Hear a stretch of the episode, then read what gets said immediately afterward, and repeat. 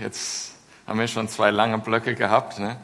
Und ich komme heute äh, im Lukas-Evangelium Kapitel 9 an eine Stelle, wo, ja, die sehr tief ist und die auch ein bisschen unsere Aufmerksamkeit erfordert.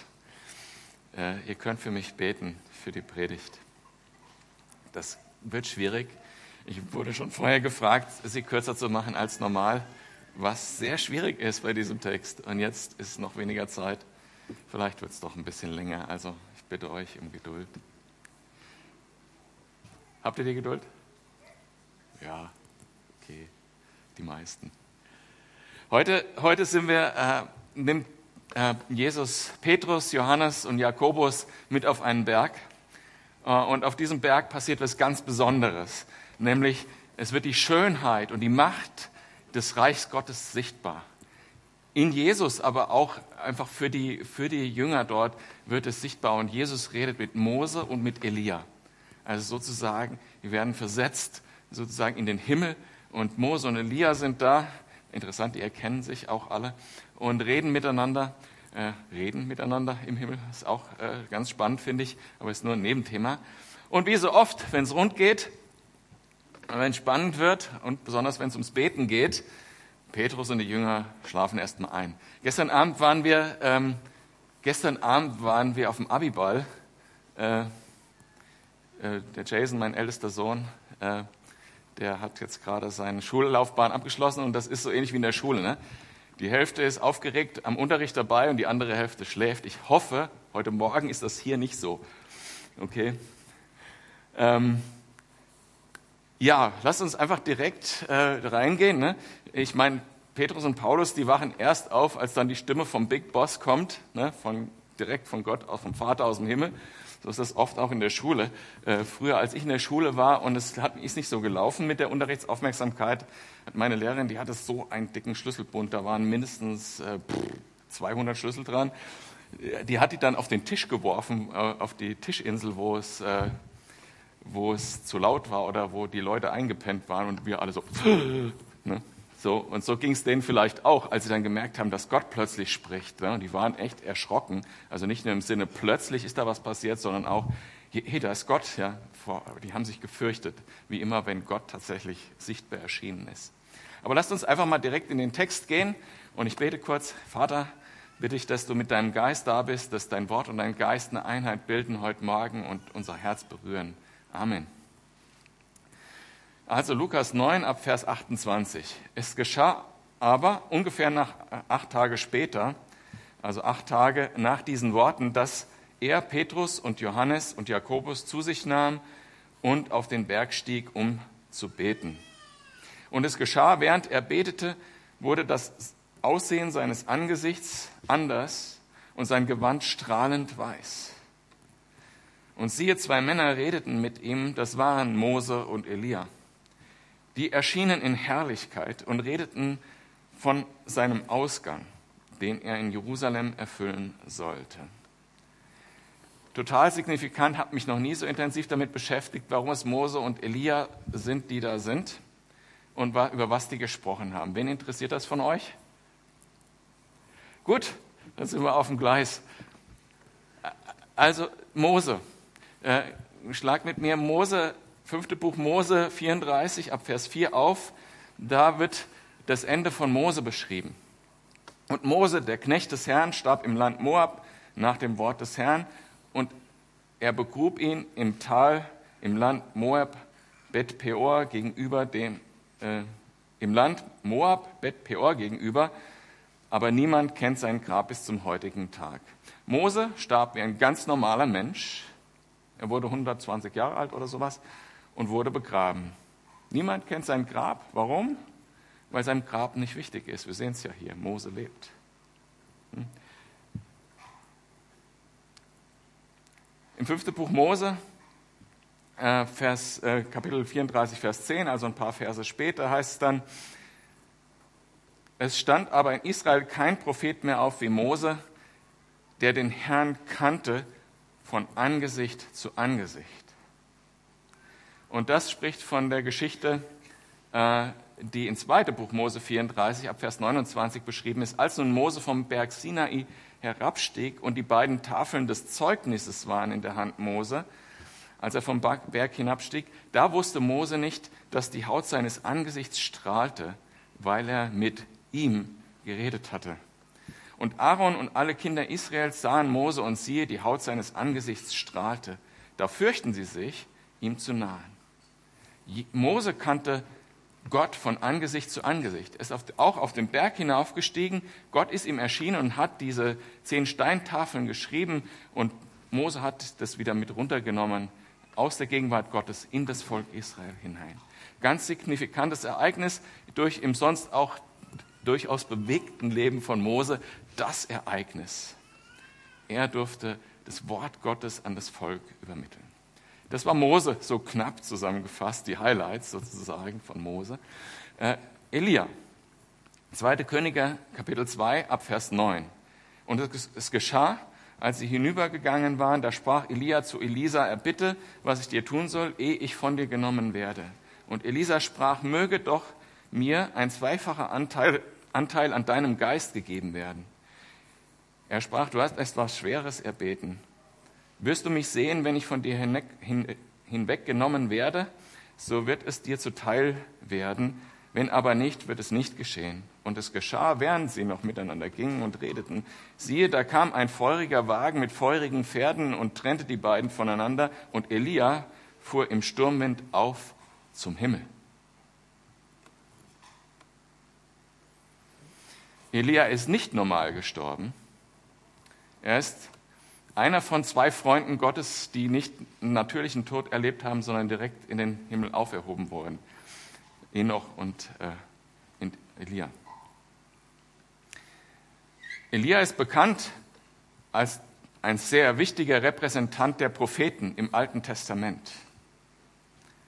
Ist einer der Menschen, der durch den Heiligen Geist auch im Alten Testament große Wunder getan hat. Ihr erinnert euch, dass mit den Baalspriestern und Feuer vom Himmel, äh, das das ganze Opfer äh, verzehrt hat, zum Beispiel.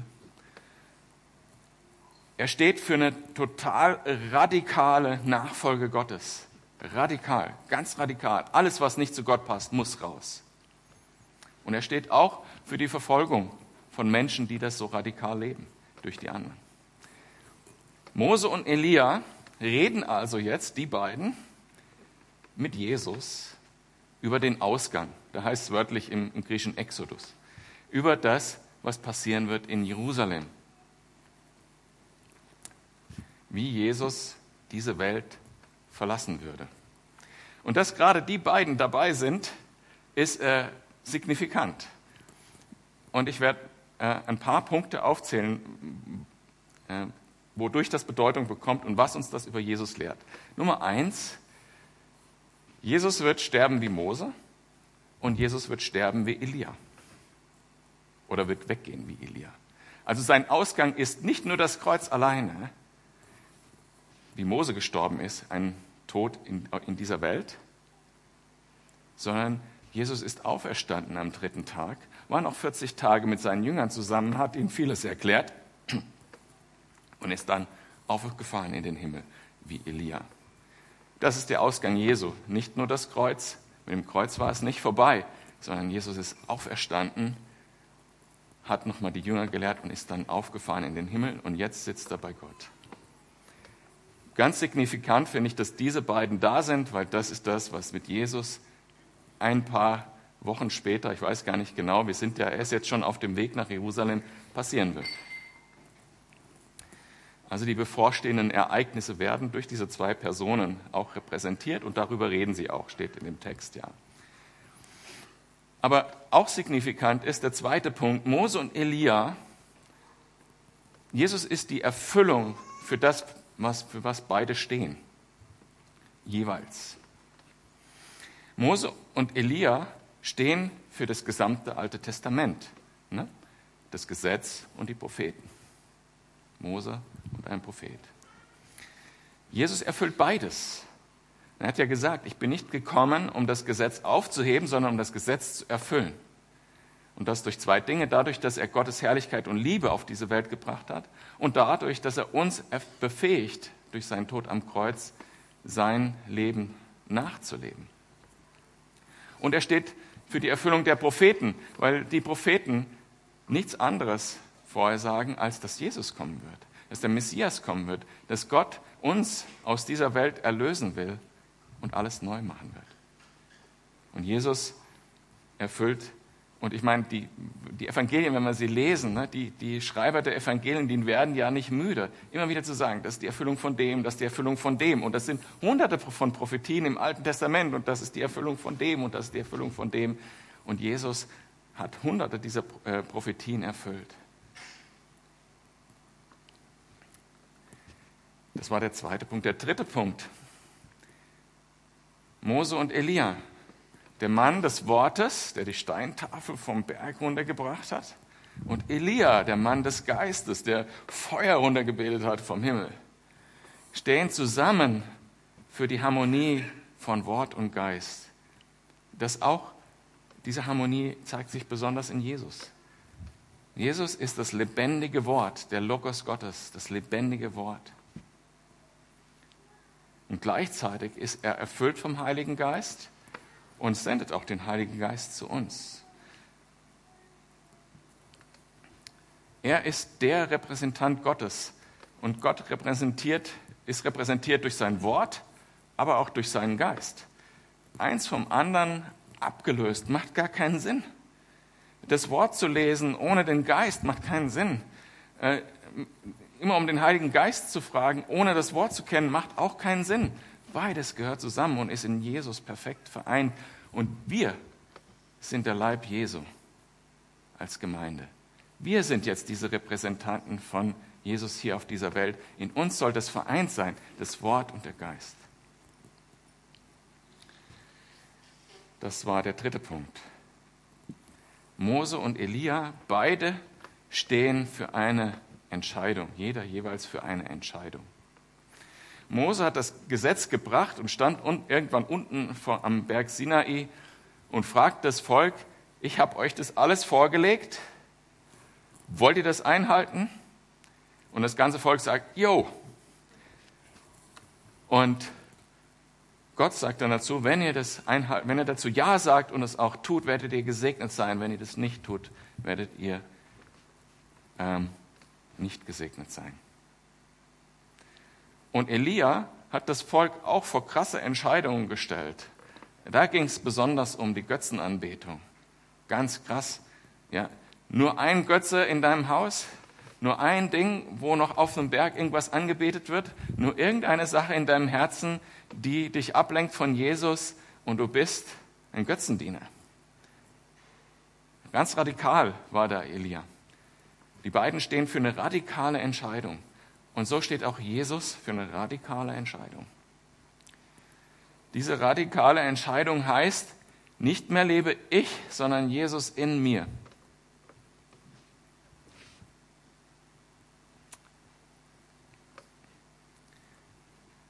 Wir haben keine Chance, Gott gerecht zu werden als Menschen. Null. Wenn ich versuche, ein gutes Leben zu leben, dann komme ich ein Stück weit und möglicherweise äh, kannst du von dir behaupten, ich bin viel besser als der Alex da oben aus meiner eigenen Kraft, aber auch bei dir wird es nicht reichen, um in den Himmel zu kommen. Ganz platt gesagt, so wie Jesus aufgefahren ist in den Himmel oder Elia. Äh, dazu müsste man schon so radikal sein wie Elia oder äh, wie Jesus. Ne, äh, am, können wir nicht. Jesus war der Einzige, der ohne Sünde gelebt hat. Und äh, das finde ich auch interessant, ähm, die beiden sind auch Freunde Jesu gewesen, ne? Mose und Elia. Die sind im Himmel, weil sie die Vergebung vom Kreuz hatten. Das heißt, das Kreuz ist auch über die Geschichte hinweg, über die Jahrtausende hinweg immer der Weg gewesen, wie Gott errettet hat. Mose wusste das, der hatte schon ein Zeichen, nämlich diesen Stock für das Kreuz. Äh, der, äh, und Elia wusste das. Und wir wissen das zum Glück auch. Und wir können uns dafür entscheiden. Und im Prinzip die radikale Entscheidung fängt mit einem ganz kleinen Schritt an, nämlich zu sagen, ja, ich glaube an Jesus. Ich lasse das einfach zu. Aber dann wird Jesus mit dir radikale Schritte gehen und dein Leben verändern. Und da will ich euch auch herausfordern, die, die schon dran sind, ja, zu sagen, seid radikal. Bleibt da dran. Diese Entscheidung habt ihr getroffen. Nicht mehr lebe ich, sondern Jesus in mir. Seid radikal. So wie Torrance. Ja? Im Busch leben äh, ist radikal, finde ich. Ne? Bleibt da dran. Ja? Zur Sünde Nein zu sagen, jeden Tag, die euch versucht, Nein zu sagen, ist radikal, aber bleibt da dran. Und wir machen es ja nicht aus unserer eigenen Kraft. Es ist ja nicht das Wort alleine, was, was uns sagt, macht das nicht oder macht das, sondern es ist der Geist, der uns die Kraft gibt. Es ist nur unsere Bereitschaft, die wir brauchen. Das heißt, wir sehen hier ganz viele Punkte an dieser Stelle, wo Mose und Elia da stehen, ähm, die uns sozusagen hinweisen auf das, wie wir im Reich Gottes leben. Mose und Elia. Jetzt muss ich aber ein bisschen blättern, damit ich das nochmal selber zusammenkriege, was das alles war. Also Ausgang Jesu. Einerseits, er wird sterben am Kreuz für unsere Sünden. Andererseits, er wird auferstehen und dann in den Himmel fahren. Äh, das Zweite, was war das nochmal? Wisst ihr es noch? Na, ich muss blättern wohl. Hm. Ja, das war das dritte. Genau. Mose und Elia stehen für das gesamte Alte Testament. Jesus ist die Erfüllung aller Prophetien und des Gesetzes. Nummer zwei. Nummer drei war die Harmonie von Wort und Geist. Nummer vier war die radikale Entscheidung, die sie herausgefordert haben und die Jesus herausfordert von dir. Willst du mit mir gehen? Jetzt lasst uns äh, weiterlesen ab Vers 32 und da lesen wir ein bisschen über Peter and the Boys, habe ich geschrieben. Petrus aber und seine Gefährten waren vom Schlaf übermannt. Als sie aber aufwachten, sahen sie seine Herrlichkeit und die zwei Männer, die bei ihm standen. Und es geschah, als diese von ihm scheiden wollten, da sprach Petrus zu Jesus, Meister, es ist gut, dass wir hier sind. So lass uns drei Hütten bauen, dir eine, Mose eine und Elia eine. Und er wusste nicht, was er sagte. Während er aber dies redete, kam eine Wolke und überschattet sie, und sie fürchteten sich aber als jene in die Wolke hineinkamen. Und eine Stimme kam aus der Wolke und sprach, dies ist mein geliebter Sohn, auf ihn sollt ihr hören. Und während die Stimme kam, fand es sich, dass Jesus allein war. Und sie schwiegen und sagten in jenen Tagen niemand etwas von dem, was sie gesehen hatten. Irgendwie eine lustige Angelegenheit, dass die beiden, dass, dass die immer schlafen, wenn es um wichtige Angelegenheiten geht. Ähm, ja, es geht uns ja manchmal auch so, wenn es ums Beten geht, werden wir plötzlich müde. Ähm, später erinnert sich Petrus, aber jetzt in dem Moment, die sind so überwältigt von dem, was sie gesehen haben, die Schönheit des Reichs Gottes, die Macht, die da sichtbar geworden ist, das Licht der Wahrheit, die da sichtbar geworden ist, all diese Dinge, die waren so überwältigt, dass sie gar nicht darüber reden konnten. Habt ihr sowas schon mal erlebt, dass ihr sowas Überwältigendes erlebt habt, äh, dass sie gar nicht darüber reden konnten? Ich bin jedes Mal, also mich fragen die Leute manchmal, wenn ich so sage, ja, ich bin Christ und so, ich glaube und bla, äh, ja, wie kam das? Und ich habe so eine Begegnung mit Gott gehabt und das ist ja das Beste, was man haben kann, wenn man, wenn man Gott begegnet. Und wie kann ich das vermitteln mit, mit, mit Worten? Ist nicht möglich. Ja, ich stehe dann jedes Mal da und stotter vor mich hin und denke, wie kriege ich das jetzt erzählt? Ja, wie Gott mir begegnet ist. Und ich kann, ich kann mich erinnern, wie mir, also als ich noch nicht Christ war, so ich gehe durch die Fußgängerzone, äh, irgendwelche Christen haben da ihren Stand und erzählen mir, wie sie Gott begegnet sind. Ich so, mhm. ja. Und jetzt stehe ich selber da und muss, hab, gut, ist auch Humor. Später hat Petrus darüber geschrieben im zweiten Petrusbrief, wir haben, ihn, wir haben doch nicht irgendwelche Märchen erfunden, sondern wir haben seine Herrlichkeit gesehen. Wir haben ihn von Angesicht zu Angesicht gesehen der Glanz, der himmlische Glanz erschien uns. Wir waren dabei, schreibt er in 2. Petrus Kapitel 1 ab Vers 16.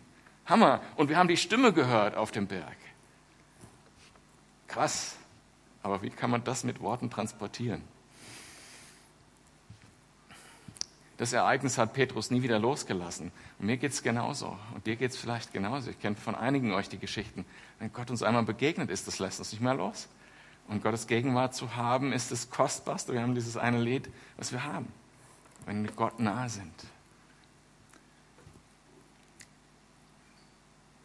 Trotzdem machen wir das so wenig. und schlafen stattdessen ein.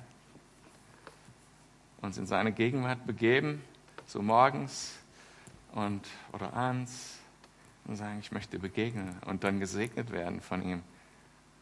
Das ist das Beste, was wir haben. Und trotzdem schlafen wir ein. Ne? Wahnsinn. Aber ich möchte dich ermutigen. Ja? Bleib wach, wenn, wenn du Gott begegnen willst und widme ihm diese Zeit, die du, die du dir da nimmst. Wirklich. Petrus sagt dann, als er dann aufgewacht ist, ja, das ist gut hier, lass uns Hütten bauen. Und dann heißt es weiter, aber er wusste nicht, was er sagte. Und ich glaube, dass die folgenden Verse eine Antwort auf das sind, was Petrus gesagt hat.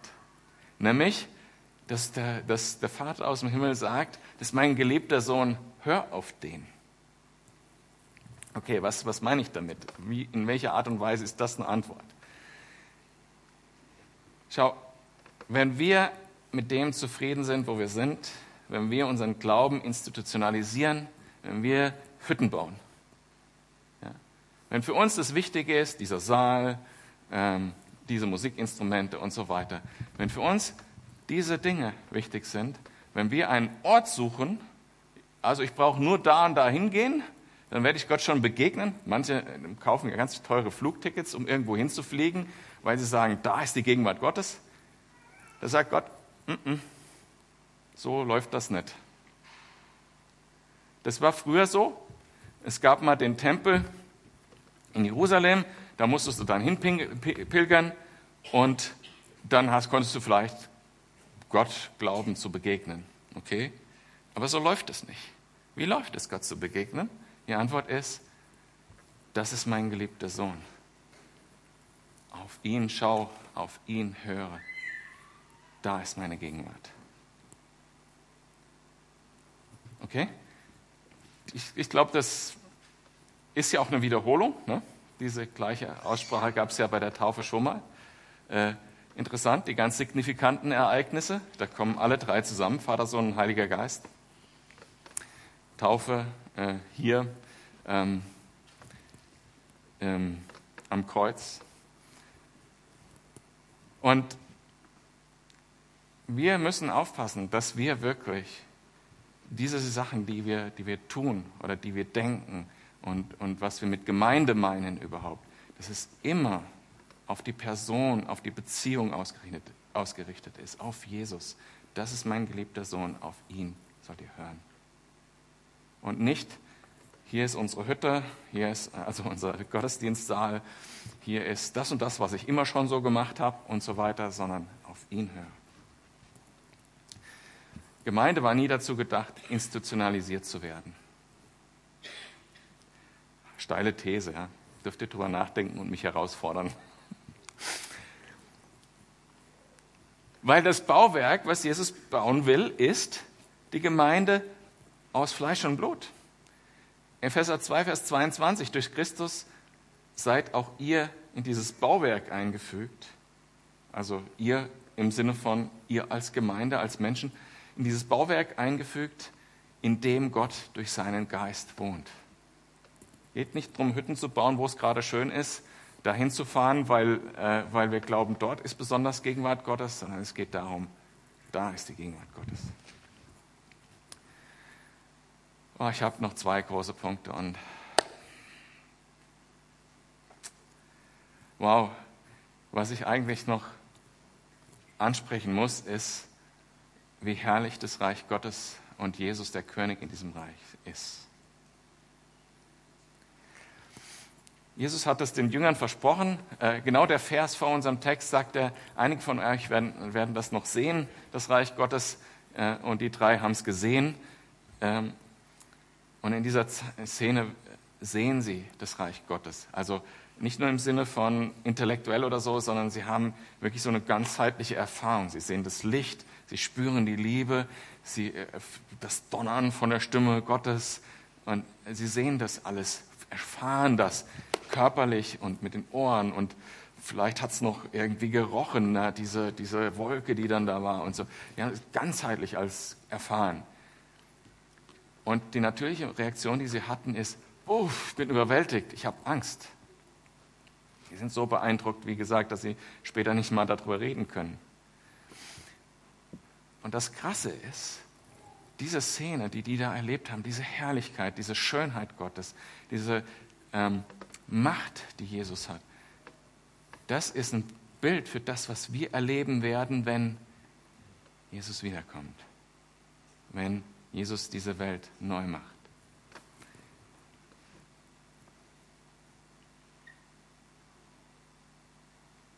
Da heißt es nämlich, das kürze ich jetzt mal ab und fasse diesen Vers zusammen, in Offenbarung 21, äh, Vers 22, dass in Jerusalem kein Tempel stehen wird, dass auch keine Sonne mehr nötig sein wird und kein Mond, sondern Jesus selber ist das Licht in dieser Stadt. Das ist Hammer, oder? Und es wird Frieden sein. Und die, die Wahrheit Gottes wird regieren. Und die Liebe Gottes wird regieren. Und so wie er da auf dem Berg geschienen hat in seiner Herrlichkeit, so wird er da regieren, wenn er wiederkommt. Und wir werden mit ihm sein. Hammer. Totaler Hammer. Ich freue mich total darauf. Und es gibt ähm, ja auch Gemeinden, die legen besonders großen Wert darauf, äh, zu beten, dass äh, sie beten, also dein Reich komme im Himmel wie auf Erden. Ne? Also dein Wille geschehe wie im Himmel so auf Erden, dein Reich komme. So, dass sie sagen, okay, wir müssen das jetzt tun, dass das Reich Gottes kommt. Wir müssen jetzt Gottes Willen tun, wir müssen jetzt bestimmte Dinge tun, damit das Reich Gottes hierher kommt. Und natürlich sollen wir diese ganzen Dinge tun, die Jesus getan hat, aus Liebe zu Jesus äh, und ihm nachfolgen. Aber das ist nicht der Hintergrund. Nicht damit das Reich Gottes kommt. Sondern das Reich Gottes kommt anders. Das Reich Gottes kommt, wenn Jesus hierher kommt. Und das drückt sich im Gebet am Ende von Offenbarung aus, in, wo erst beschrieben wird, wie genial, wie wunder, ich habe ja keine Worte dafür, wie wunderbar das sein wird, wenn Jesus wiederkommt und diese, die Schöpfung neu macht. Und danach wird geschrieben in äh, Offenbarung 22, Vers 20, der, der sich für die Wahrheit aller dieser Dinge verbirgt, sagt, ja, ich komme bald. Und die Gemeinde antwortet, Amen. Ja, komm, Herr Jesus. Das ist das Gebet, was Jesus uns lehrt in, im Vater unser. Dein Reich komme. Das, was die Jünger dort gesehen haben auf dem Berg, das wollen wir, dass es kommt, dass die ganze Schöpfung erlöst wird und dieses Licht der ganzen Schöpfung strahlt. Ja, komm bald, Herr Jesus. Kannst du das mit mir beten? Puh, ist manchmal ein hartes Gebet. Ja. Es ist einfacher, wenn, wenn man vorher das beherzigt, was ich über Mose und Elia gesagt habe. Wenn du wirklich mit Jesus unterwegs bist, dann willst du nichts anderes. Wenn du Jesus begegnest regelmäßig, dann willst du nichts anderes.